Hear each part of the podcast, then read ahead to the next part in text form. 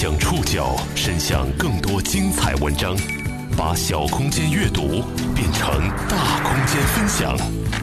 报刊选读，把小空间阅读变成大空间分享。欢迎各位收听今天的报刊选读，我是宋宇。今天为大家选读的文章综合了《中国青年报》和《冷暖人生》的内容，将和大家一起来了解聚光灯下的地震孤儿们。五月十二号，一部跟拍六位汶川地震孤儿十年成长过程的纪录片正式上映。在劫难降临的那一年，这六个孩子中最大的十一岁，最小的还不到五岁。在地震之后，他们陆续被一位摄影师收作徒弟。摄影给孩子们的脸上带来了笑容，却也给他们带来了过多的关注。每一年的五月，无论愿意还是不愿意。他们都会再度被舆论裹挟。报刊选读，今天和您一起认识聚光灯下的地震孤儿们。根据四川省民政厅二零一二年的数据，十年前的汶川大地震共造成近六百三十名孤儿。这些孤儿有的被收养，还有的和亲属生活在一起，也有的进入了福利院。廖岑就是这些孤儿中的一员。地震之后，他和姑父姑母生活在一起。和很多同龄人一样，他爱打游戏，喜欢看搞笑视频，最怕考试。更多的时候，他只是一个普通的大学生，担心毕业，担心没有着落的工作。只有每年的五月是个例外。无论怎么突破，他的生活会在固定的时间回到同一个原点。他的微信。每天会冒出好几条好友申请，手机里会躺着十几条未读的短信，某个突然而至的外地电话会把正在上课的他吓一跳。这些频繁响起的声音一再提醒着他，他是一名汶川地震的孤儿。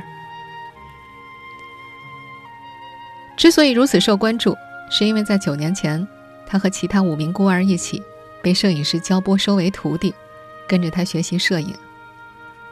在陆续收六个孩子为徒之后，焦波指导孩子们把镜头对准了灾区，记录下灾区的震后生活。与此同时，他也跟踪拍摄孩子们的成长故事。这个夏初，这部定名为《川流不息》的纪录片在五月十二号正式上映。我们现在听到的是有媒体在首映礼当天的报道。该片通过十年的跟踪拍摄，记录以刘明福、廖岑、何文东、何美君、王希、王海义等六个孩子为代表的汶川地震孤儿的成长历程。焦波说，他在收孩子们为徒的时候，给了几个徒弟每人一台数码相机，他希望通过摄影转移孩子们的注意力。作为摄影师的他，一直相信艺术熏陶比讲道理更容易帮助孩子们完成心理建设。在五月八号在北京举行的。这部纪录片的首映仪式上，六个孩子里有四个出现在了现场。如果单从外表看的话，已经看不出十年前的那场劫难给他们留下的印记。他们像普通人一样，可以笑呵呵地谈论往事。可是，最熟悉他们的焦波却说，跟这些孩子只有熟悉之后，才会发现他们的心里还是有疙瘩，可能一直会隐隐作痛，一辈子都没法放下。廖岑是六个师兄妹中的老三，他有一阵不敢一个人上厕所。大师兄刘明富一到人多的场合就会腿软，因为思念父母。老四何文东一度没有食欲，瘦到皮包骨头。这六个人也不愿意谈论梦想，在他们的眼里，这个词意味着接踵而至的有关地震的问题。廖岑不喜欢说这些，别人问什么他都会下意识的点点头，被追问的时候就说忘记了。刘明富也总说自己没有梦想，被问急了，他还会发脾气。他讨厌被关注，一旦发现自己出现在镜头里，就会躲开，或者是用手遮住镜头。刘明富的微信昵称是“可有可无已是习惯”，口头禅是“无所谓”。在汶川地震造成的六百三十名孤儿中，这六个孩子是知名度最高的。数年前，摄影师焦波是怎么想到收这些孩子们为徒的？当孩子们被掌声和赞美包围之后，他又为什么开始担忧焦虑？报刊选读继续播出聚光灯下的地震孤儿们。二零零八年五幺二大地震之后，作为成功的摄影师的焦波也奔赴灾区，他想用手中的相机记录一些什么。在中国摄影圈里，焦波是大名鼎鼎的农民题材的摄影师，他曾在长达三十年的时间里，用镜头对准自己的父母，记录下两位老人真实的晚年生活。和质朴深切的情感，他的摄影展《俺爹俺娘》曾经引发过很大的轰动。作为一个记录父母多年的摄影师，他对震区的孩子有一种特殊的情感。在2013年接受采访的时候，他曾说自己到五十多岁还是个爱撒娇的人，向父母撒娇，母亲老骂他，多大了还跟个孩子似的，可他却觉得只要有父母，多大都是孩子。有父母啊，多大也是孩子。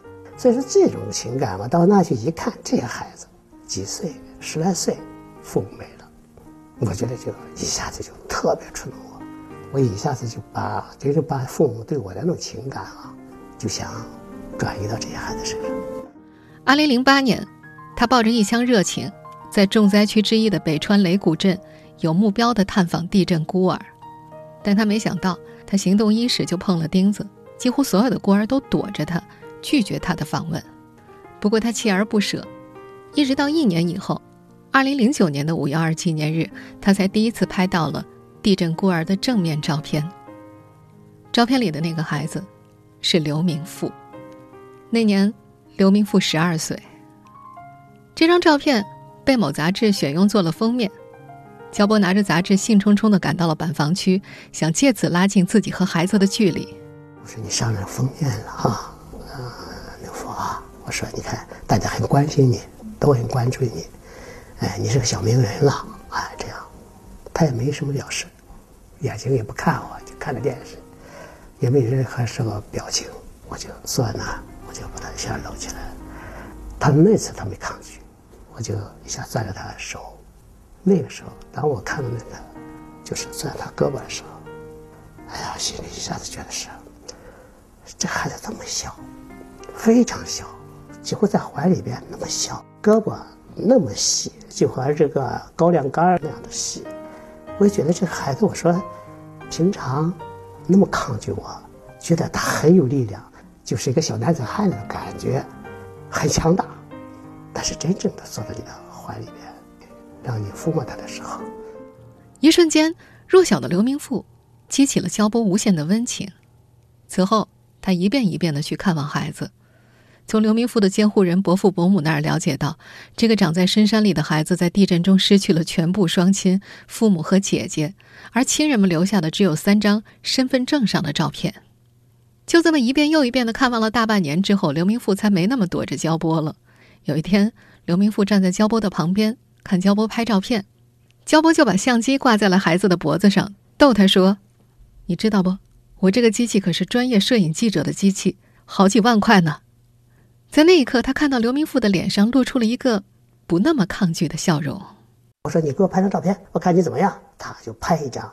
哎呀，我说：“明富太专业了。”我说：“怎么这样？你以前拍过照片吗？”他没有。我说：“太专业了。”过了一会儿，来了一个五十多岁的一个男子，哎，敞着怀，露着个大肚子。哎呀，我说明富，我说你看他这个大肚子，他一摸。哎呀，哈一笑，我就拍了一张照片。我觉得那张照片，那是他最灿烂的一张照片，那才是真正的他。我觉得，那天，焦波觉得，孩子是真正认可他了。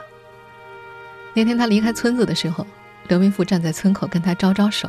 焦波说，那时候自己是带着幸福感回北京的。也是从那一刻开始，他忽然萌生了一个想法，不再仅仅拍摄这些地震孤儿，而是把相机递到孩子们的手里。让他们感到信任，重新燃起对世界的好奇。二零零九年，焦波收下了刘明富作为自己的大徒弟，跟着自己学习摄影。此后，在一次为地震孤儿举办的公益夏令营里，他又挑选了几个好苗子收到门下。比刘明富小一岁的何文东，学习成绩很好的王希，来自绵竹汉望镇的廖岑，还有何文东的妹妹何美君。王希的妹妹王海义等六个孩子陆续成了他的徒弟。三、二、一，我们现在听到的这段录音呢，出自2010年焦波为六个孩子在北京举行的摄影作品展。在这年五月，这个叫做“晨光里的孩子”的影展反响非常热烈，而焦波这种特殊的地震孤儿心理救助和心理重建方式，也为他赢得了广泛赞誉。在当时一系列温馨感人的报道里，人们满怀期待，期待看到这些地震孤儿走出地震的阴影，开始迎接美好的新生。也是以此为起点，这几个孩子真正成为了近六百三十名汶川地震孤儿中最知名的几个。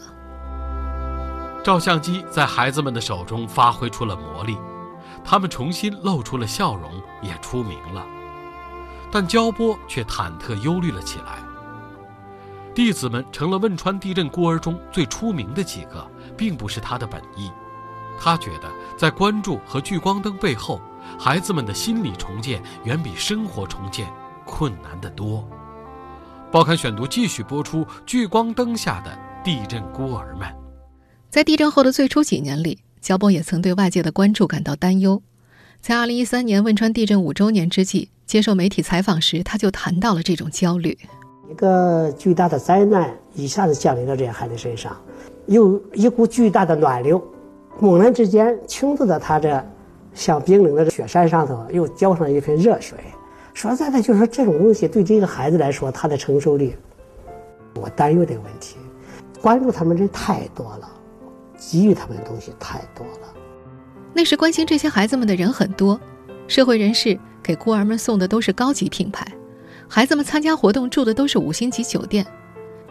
有些志愿者对孩子们有求必应，不想走路有人背。对吃着不满意，吵着要吃麦当劳，就有人老远跑来。焦波发现这个情况之后，狠狠地批评了孩子，也让志愿者们不要这么做。但是那一次，我是狠狠批评的。我叫志愿者，我说你不要这样做。尽管他是个孤儿，他需要关爱，但是在这种情况下，不要助长他，非要什么就给你搞个特殊。我要什么，你必须你给我买。因为各种各样的纪念活动，这些孩子们第一次离开自己生活的县城。看到了只在课本里读过的天安门、东方明珠塔，也第一次看到了大海。可是每当活动结束的时候，等待他们的还是板房里逼仄的生活。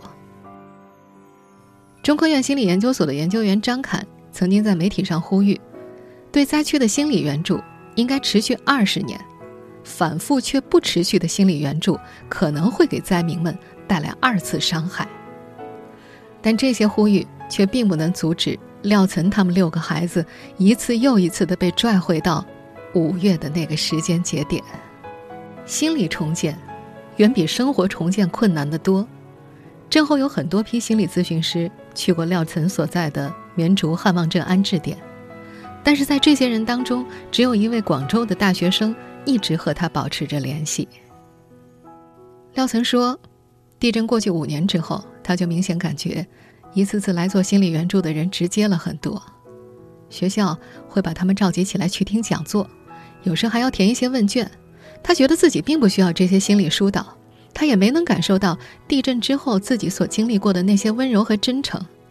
他记得地震后的几个月，到镇区去的人大多就是带着孩子们玩沙盘游戏、搭积木，那些人也几乎不提自己的身份，也不会提什么心理建设、心理咨询之类的字眼，就说。自己是志愿者，在过去这些年当中，这几个孩子都曾一度出现过心理问题。老四何文东曾很爱和同学一块出去玩，彻夜不归，外婆只能够报警找孩子。大徒弟刘明富也曾喜欢上网，还常和家人产生矛盾。震后最初几年过年的时候，他宁可在宾馆里看电影，也不愿意和家人和焦波一块过。很多心理咨询师都在孩子们身上看到过这种变化，他们的年龄好像突然变小了。专业术语叫做退行，这是一种缺乏安全感的表现。一年又一年，孩子们更难处理的是夹在伤口上的压力。地震后，他们获得了一些公益人士的救助和关爱，在每年的纪念活动上，远道而来的媒体期望从他们口中听到些阳光感人的话语。但孩子们却并不会照着预设的轨迹发展。报刊选读继续播出：聚光灯下的地震孤儿们。我要以前好多电视台去问他，就说刘明凤，你又是什么愿望？我没愿望。然后再问他，你不是想好了吗？你为什么要说吗？他就烦了，在那个镜头面前大声呵斥人家：“难道非要有愿望吗？难道还非要什么吗？”我们刚刚听到的这段录音是焦波在二零一三年接受媒体采访时叙述的。那年的五幺二前夕，山东有不少媒体都找到了刘明富，直接问他有什么愿望。少年刘明富在镜头前爆发了。焦波还发现，一年又一年，在平常的日子里，孩子们被关注的少了，而每到五月，他们被重新关注的时候，他们身上却被寄予了更多的希望，比如考上好的大学。回报社会，在焦波看来，这些好心人和他一样爱得太深了，以至于希望孩子们都成龙成凤。一开始那几年，焦波几十次回到灾区和徒弟们生活在一起，他很想拉着他们往前走，他想方设法的找话题和孩子们聊，了解他们的爱好。可是只要一说起学习，他们就会往外跑，甚至会发脾气。二零一一年的时候，刘明富就不肯上学了。他没日没夜的看电视、上网，因为在家里待不下去，他找到了焦波，想学习拍纪录片。焦波给他取了个艺名，叫做北川，希望他不忘家乡，不忘本。也是在拍摄现场，刘明富学会了生火做饭，开始愿意和别人交流。熟悉以后，他第一次讲起了地震前后的经历。他说自己最遗憾的是和父母、姐姐没有过合影。他们留下的仅有的照片是身份证上的大头照。但是在那段时间的工作中，刘明富开始和焦波杠，这让他一度感到很挫败。有时候，比如说开个会吧，我在讲话的时候，他有意的在那给你杠杠你，你说句话，他杠你一下。他说：“这个朝夕相处的徒弟和别人都好好的，唯独爱对他这个师傅发脾气。有时候为他好，让他做什么事儿，徒弟一定要反着来。”不过到了后来，焦波想通了，其实，刘明富是在对自己撒娇。想想自己的孩子，就那样。你说他还有别人可以撒娇吗？你可以说他能在无拘无束的在别人面前能为所欲为吗？他知道，只有在你面前，他可以放纵自己。所以说，哎呀，我想想，我不容易生气，我应该的高兴，这是他的天性的自然的这种。表现。后来，刘明富回了趟老家，从北川县雷谷镇驱车半小时之后就没路了，还要再步行两个小时才能到达。老家的木屋被地震震歪了，门板上布满了青苔，屋内草木丛生。那天，刘明富摸了摸锈迹斑斑的锅碗和杯子，走到屋外抽了根烟就离开了，一句话都没有说。从那以后，焦波才慢慢感觉到。这个大徒弟的心结，终于慢慢打开了。啊，一开始我是想拍他的，老是一个职业习惯，列出一张很好的照片，这种心态去拍他们的时候，但是当真正的走进他，了解他，真是有他切肤之痛的那种东西来理解他的内心的时候，我想，我不是心理医生，我不是心理教师，我能帮他们什么呢？在六个徒弟当中，小时候。廖岑是最活泼的一个，见谁都笑。几乎所有的活动里，这个白白胖胖的小男孩都会作为代表上台发言。他主持过地震孤儿的活动，还拍摄了一部记录震后板房生活的纪录片。但后来，陪着长大的爷爷去世了，焦波也因为工作很忙，很长时间都没能再去四川。廖岑一度觉得，焦波和那些志愿者没什么两样。地震后来的情，过了几年就不再关心自己了。等他们再次见面的时候，焦波就觉得，廖岑的性格变得很敏感，很内向。直到现在，这位摄影师都会感到惋惜。他觉得六个徒弟当中，廖岑是最有摄影天赋的，但是却荒废了。他还说，所有徒弟里最琢磨不透的就是廖岑。这个孩子每天都笑嘻嘻的，但不知道他在想什么，到底在乎什么。只有一次在接受媒体采访的时候。焦波觉得自己似乎终于听到了这个徒弟的心里话。廖岑面对镜头说：“我觉得越长大越不开心，小时候什么都没有去想，结果长大了问题就越堆越多，想不通了，手忙脚乱了，以前遇到问题都是逃避他，不去想，到现在，什么都没有做成。说完之后，他脑袋一偏，是不是太负能量了？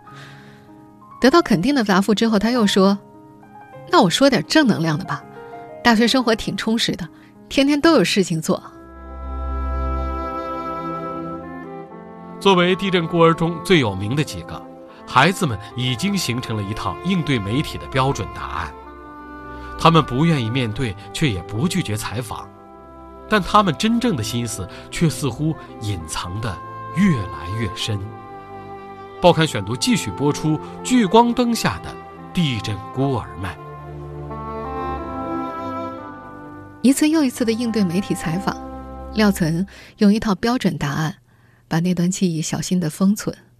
他说：“他知道他们要什么，这样大家都能开心。”他家的房子也常常被摄像机闯入，有关地震的阅读和作文贯穿了他读书期间的多数考试，但他从不拒绝采访。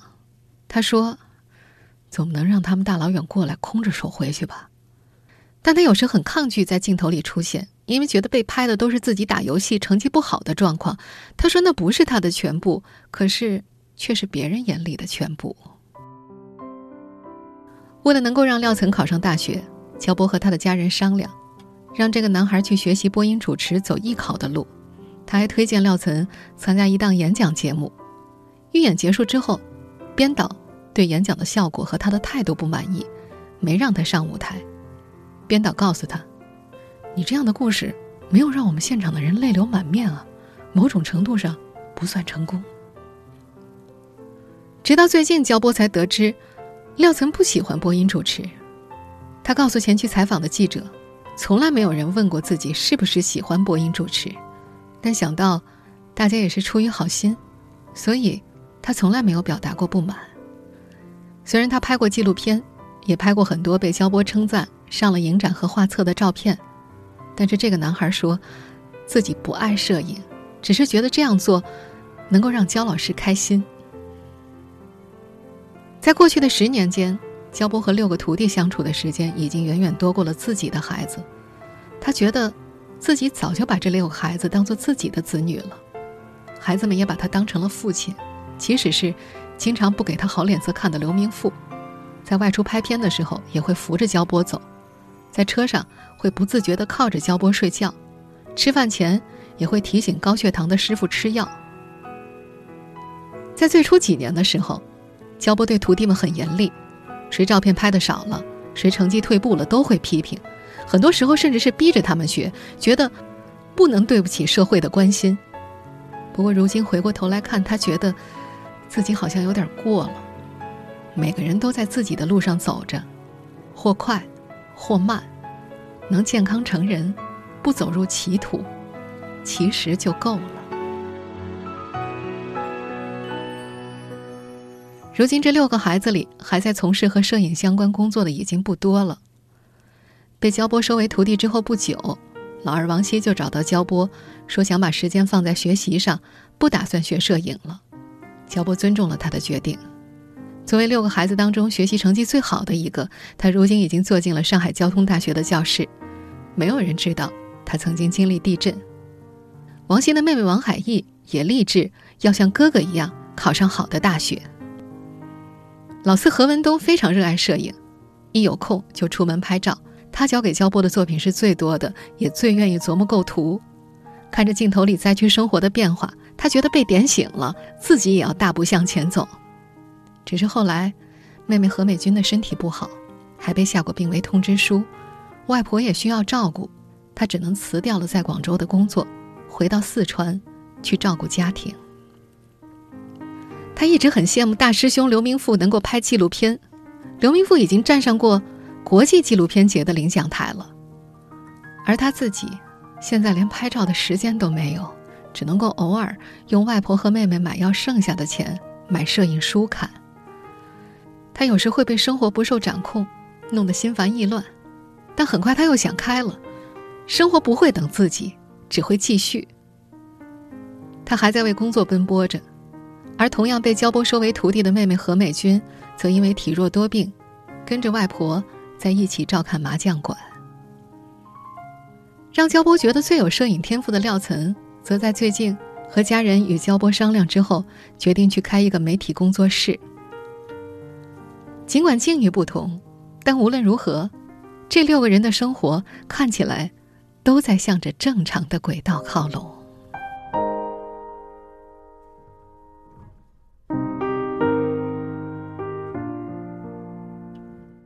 听众朋友，以上您收听的是《报刊选读》，聚光灯下的地震孤儿们，我是宋宇，感谢各位的收听。